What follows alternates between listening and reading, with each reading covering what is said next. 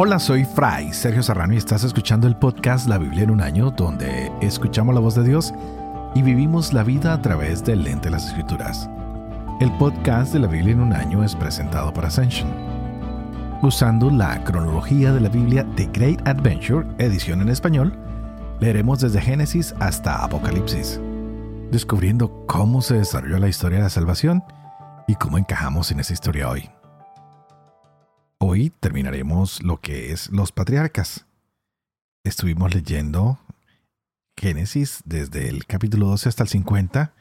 También teníamos los proverbios y algunos salmos. Hoy vamos a ver la profecía de Jacob acerca de sus hijos. También veremos la muerte de Jacob, cómo se nombran las doce tribus de Israel y los caminos que deben tomar. Jacob muere y pues tiene que ser enterrado en la cueva de Macpelá, donde fue enterrado Abraham y Sara su mujer, y donde fue enterrado también Isaac y Rebeca su mujer, y donde será enterrada también Lía. Veremos hoy luto, pues muere Jacob. Y José junto con sus hermanos tienen una gran procesión. Van hacia Canaán para enterrar a Jacob. Y hay miedo en los hermanos de José que temen que ahora que su padre está muerto, José cobre venganza sobre ellos. Pero qué lindo ver a José tranquilizándolos. Vamos a leer cómo también José muere, ya a una edad avanzada, pero si muere en la tierra de Egipto. Y promete que su pueblo saldrá de esa tierra por manos de Dios. ¿Qué otras sorpresas tendremos hoy? Bueno, preparémonos porque hoy estaremos leyendo Génesis 49 y 50, Job 41 y 42 y el Salmo 17. Empecemos.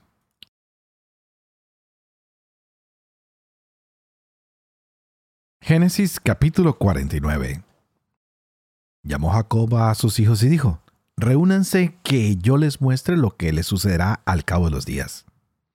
Apíñense y oigan, hijos de Jacob, Oigan a Israel su padre. Rubén, mi primogénito, tú, mi vigor, la primicia de mi virilidad, exceso de pasión, exceso de ímpetu. Hierves como agua, no te desbordes, porque subiste al lecho de tu padre, violando mi tálamo indignamente. Simeón y Leví, hermanos, instrumento de violencia sus espadas. En su consejo no entres, alma mía a su asamblea no te unas, honra mía. Porque enojados mataban hombres y por gusto desjarreteaban toros. Maldito su enojo tan violento y su cólera tan dura. Los repartiré por Jacob y los dispersaré por Israel. A ti, Judá, te alaben tus hermanos, tu mano en la cerviz de tus enemigos. Inclínense ante ti los hijos de tu padre.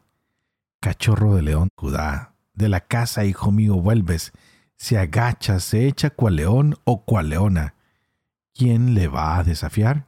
No se irá cetro de mano de Judá, bastón de mando de entre sus piernas, hasta que venga el que le pertenece y al que harán homenaje los pueblos. El que ata la vid su burrito y a la cepa el pollino de su burra. El que lava en vino su túnica y en sangre de uvas su sayo el de ojos rubicundos por el vino, y blanquean sus dientes más que leche. Zabulón a la ribera del mar habita, a la ribera de barcos, a horcajadas sobre Sidón. Y sacar, burro robusto, echado entre las angarillas. Aunque ve que el reposo es bueno y que la tierra es grata, apresta su lomo a la carga y acaba sometiéndose al trabajo. Dan juzgará a su pueblo como una de las tribus de Israel. Será Dan culebra en el camino, víbora en el sendero, que pica al caballo en los pulpejos y cae su jinete de espaldas. Por tu salvación aguardó Yahvé. A Glad, atracadores lo atracan, pero él los atraca por retaguardia. Aser tiene pingüe su pan y da manjares de rey. Neftalí, una sierva suelta que da cervatillos hermosos. Un retoño, José. Retoño cabe la fuente. Sus vástagos trepan por el muro.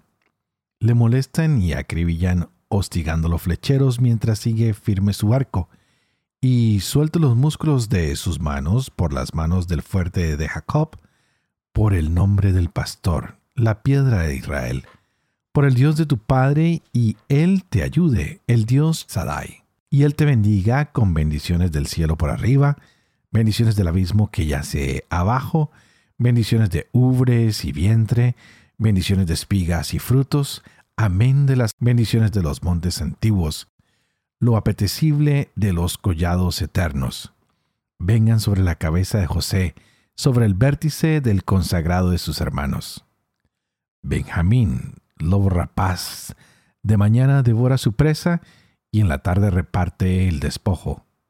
Todas estas son las tribus de Israel, doce en total, y esto es lo que les dijo su padre bendiciéndolos a cada uno con su bendición correspondiente.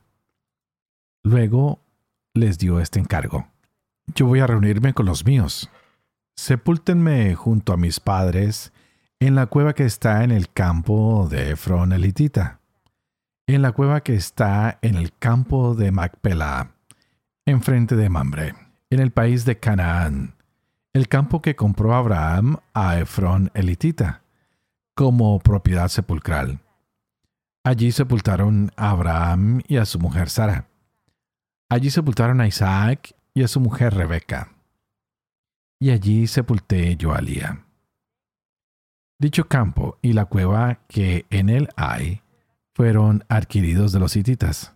Y en habiendo acabado Jacob de hacer encargos a sus hijos, encogió sus piernas en el lecho, expiró y se reunió con los suyos. José cayó sobre el rostro de su padre, lloró sobre él y lo besó. Luego encargó José a sus servidores médicos que embalsamaran a su padre, y los médicos embalsamaron a Israel. Emplearon en ello cuarenta días, porque este es el tiempo que se emplea con los embalsamados. Y los egipcios lo lloraron durante setenta días. Transcurridos los días de luto por él, José habló a la gente del faraón en estos términos. Si he hallado gracia a sus ojos, por favor hagan llegar a oídos del faraón esta palabra. Mi padre me tomó juramento diciendo, yo me muero. En el sepulcro que yo le labré en el país de Canaán, allí me has de sepultar. Ahora pues permítanme que suba a sepultar a mi padre y luego volveré. Dijo el faraón, sube y sepulta a tu padre como él te hizo jurar.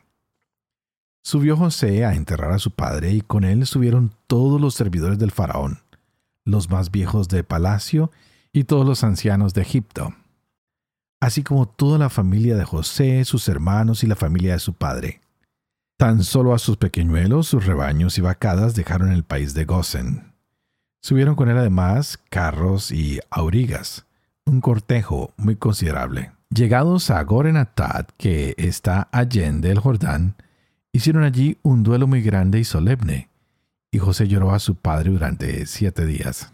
Los cananeos habitantes del país vieron el duelo en Goren Atat y dijeron, duelo de importancias ese de los egipcios. Por eso se llamó el lugar Abel Misraín, que está allende el Jordán.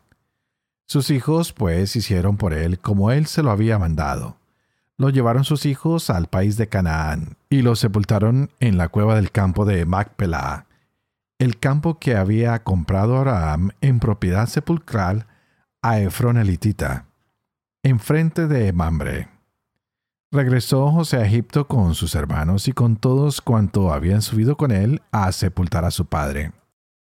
Vieron los hermanos de José que había muerto su padre y dijeron, a ver si José nos guarda rencor y nos devuelve todo el daño que le hicimos. Por eso mandaron a José este recado. Tu padre encargó antes de su muerte. Así dirán a José, por favor perdona el crimen de tus hermanos y su pecado. Cierto que te hicieron daño, pero ahora tú perdona el crimen de los siervos del Dios de tu padre. Y José lloró mientras le hablaban. Por entonces sus hermanos personalmente y cayendo delante de él dijeron, Aquí nos tienes, somos tus esclavos. Les contestó José, No teman, ¿ocupo yo acaso el puesto de Dios? Aunque ustedes pensaron hacerme daño, Dios lo pensó para bien, para hacer sobrevivir como hoy ocurre a un pueblo numeroso. Así que no teman, yo los mantendré a ustedes y a sus pequeñuelos. Y los consoló y les habló con afecto. José permaneció en Egipto junto con la familia de su padre y alcanzó José la edad de 110 años. José vio a los bisnietos de Efraín. Asimismo, los hijos de Maquir, hijo de Manasés, nacieron sobre las rodillas de José. Por último, José dijo a sus hermanos, Yo muero, pero Dios se ocupará sin falta de ustedes y los hará subir de este país al país que juró a Abraham, a Isaac y a Jacob. José hizo jurar a los hijos de Israel diciendo, Dios los visitará sin falta, y entonces se llevarán mis huesos de aquí. Y José murió a la edad de 110 años. Lo embalsamaron y se le puso en un sarcófago en Egipto.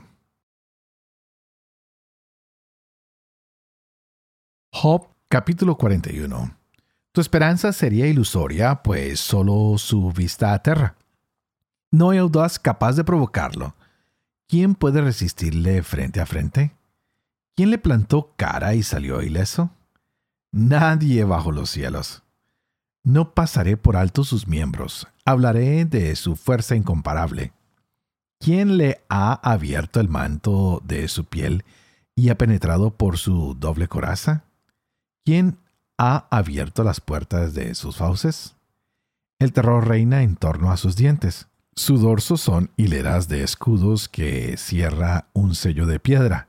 Están entre sí tan trabados que ni un soplo se filtra entre ellos se sueldan unos con otros, forman un sólido bloque. Su estornudo proyecta destellos, sus ojos parpadean como el alba. Antorchas brotan de sus fauces, se escapan chispas de fuego. De sus narices sale una humareda, como caldero que hierve atizado.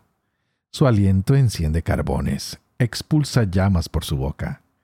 En su cuello reside la fuerza, ante él danza el espanto. Si se yergue, se asustan las olas. Las ondas del mar se retiran. Las carnes de su cuerpo son compactas, tan pegadas que quedan inmóviles. Su corazón es sólido como roca, resistente como piedra molar. La espada lo golpea y no se clava, ni dardo, jabalina o lanza. El hierro es para él como paja, madera podrida el bronce. Disparos de flecha no lo hacen huir. Las piedras de la onda se vuelven tamo. Tamo le parece el mazo. Se burla del venablo que vibra. Su vientre, de lastras afiladas, pasa como un trillo por el lodo. Calienta el fondo como un caldero. Convierte el mar en un pebetero.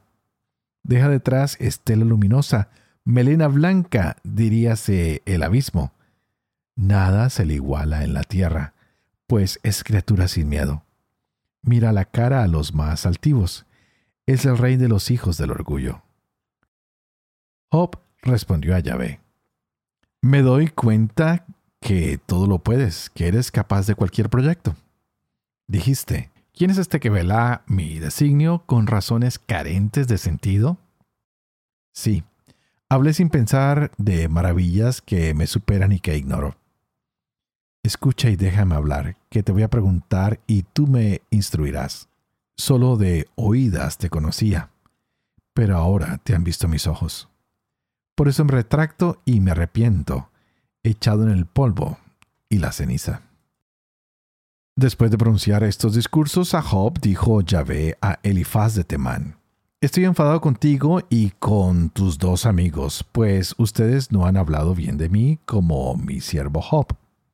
Tomen ahora siete terneras y siete carneros. Acudan a mi siervo Job y ofrézcanlos por ustedes en holocausto. Mi siervo Job intercederá por ustedes. Solo en consideración a él no les infligiré castigo alguno por no haber hablado bien de mí, como lo ha hecho mi siervo Job.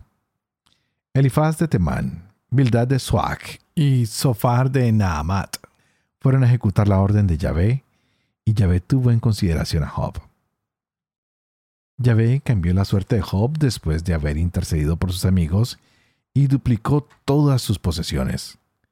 Fueron a verlo todos sus hermanos y hermanas junto con sus conocidos y comieron en su casa. Se lamentaron y lo consolaron por la desgracia que le había infligido Yahvé. Cada uno le regaló una moneda de plata y un anillo de oro. Yahvé bendijo ahora a Job más que al principio, pues se hizo con catorce mil ovejas, seis mil camellos, mil yuntas de bueyes y mil burras. Tuvo también siete hijos y tres hijas. A la primera le puso el nombre de Paloma, a la segunda Acacia y a la tercera Frasco de perfumes. No había en todo el país muchachas más hermosas que las hijas de Job. Su padre las hizo herederas junto con sus hermanos. Job vivió después 140 años y conoció a sus hijos, nietos y bisnietos. Job murió anciano tras una larga vida.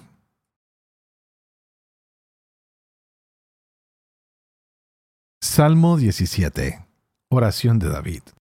Escucha Yahvé mi causa, hazme caso cuando grito. Presta oído a mi plegaria, que no hay doblez en mis labios. De ti saldrá mi sentencia, pues tus ojos ven lo recto. Si sondeas mi corazón y de noche me examinas, si me pruebas al crisol, no hallarás en mí malicia. Mi boca no claudica al modo de los hombres. Siguiendo tu palabra, he respetado las sendas trazadas. Ajustando mis pasos por tus veredas, no vacilan mis pies. Te invoco, oh Dios, pues tú me respondes. Inclina a mí tu oído. Escucha mis palabras. Haz gala de tu amor Tú salvas de los prepotentes al que se acoge a tu diestra. Guárdame como a la niña de tus ojos, protégeme a la sombra de tus alas, de esos malvados que me acosan, enemigos que me cercan con saña. Han cerrado sus entrañas, hablan llenos de arrogancia, avanzan contra mí, me cercan, me miran fijo para derribarme. Son como león ávido de presa, como cachorro agazapado en su guarida. Álzate, Yahvé, enfréntate, derríbalo, líbrame con tu espada del malvado, de los mortales con tu mano. Yahvé, de los mortales cuyo lote es este mundo. Llénales el vientre de tus reservas, que se sacien sus hijos y dejen las obras a sus pequeños. Pero yo rehabilitado veré tu rostro, al despertar te contemplaré hasta que quiera.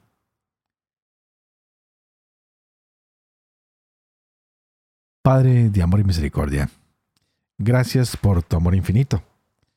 Tú que haces elocuente la lengua de los niños, educa también la mía e infunde en mis labios la gracia de tu bendición, Padre, Hijo y Espíritu Santo.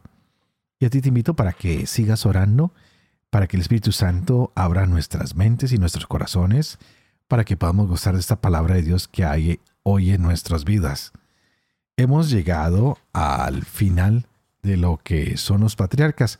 Muchas lecciones para aprender, cosas hermosas hemos descubierto en Abraham, en Isaac, en Jacob, en José. Qué hermoso es descubrir esta historia que nos va mostrando las doce tribus, como ahora han encontrado respuesta a su necesidad en Egipto, en un país lejano han encontrado respuesta en aquel a quienes ellos mismos habían despreciado.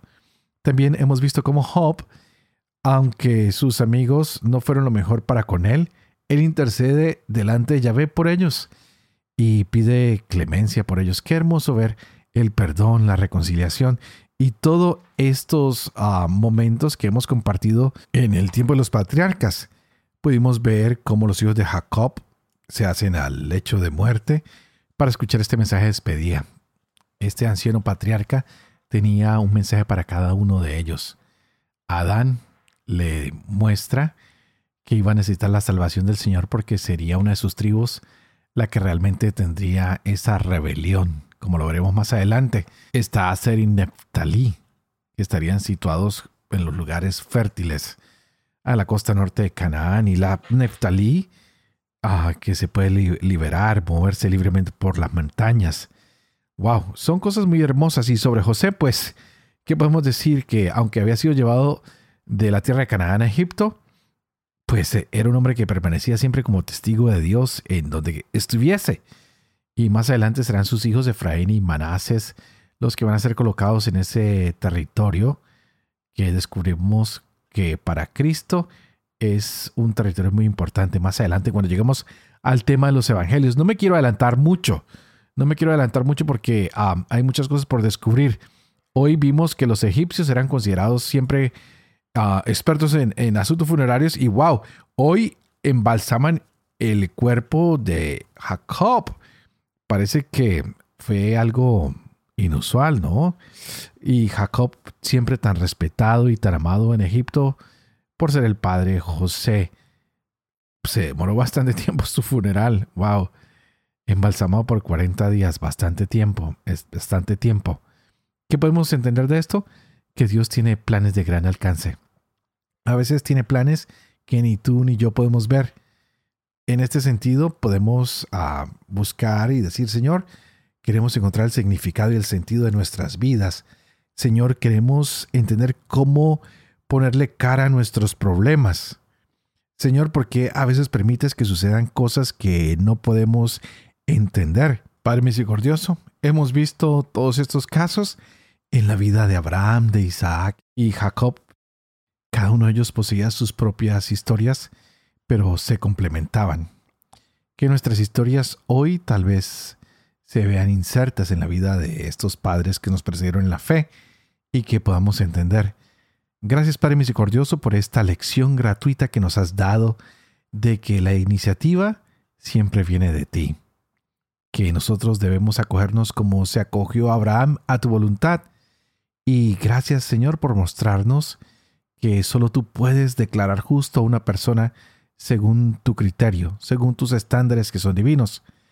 Te pido Señor que hoy nos ayudes a creer más en tu promesa, en esa promesa que hiciste a Abraham de tener un pueblo numeroso. Permítenos contarnos como su pueblo.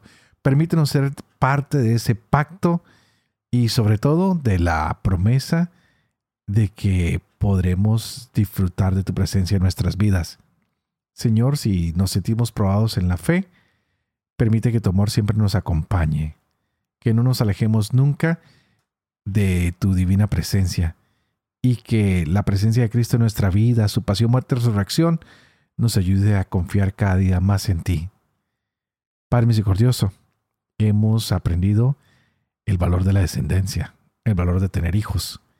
También hemos aprendido que hay peleas, que hay odio entre hermanos, pero que todos estos conflictos pueden terminar en reconciliación. Así que pidamos hoy que haya reconciliación en nuestras familias que haya paz, que podamos encontrar que aunque no somos perfectos, aunque mentimos, aunque a veces tenemos conflictos, aunque seamos dramáticos, aunque hagamos cosas que no son aceptables según la moralidad cristiana moderna, que tú Dios Todopoderoso sigues actuando a través de nuestras acciones y a través de ellas demuestras tu amor y tu misericordia. Así que me despido pidiendo con esta oración que cada uno de ustedes sean heraldos del Evangelio. Que cada uno de ustedes no se olvide de esta hermosa lección que tenemos que aprender a perdonar, que tenemos que aprender a vivir con fe, que tenemos que enseñar que Dios ha actuado y que ha cumplido su palabra en nosotros. Así que la bendición de Dios Toporoso, que es Padre, Hijo y Espíritu Santo, descienda sobre ustedes y los acompañe siempre.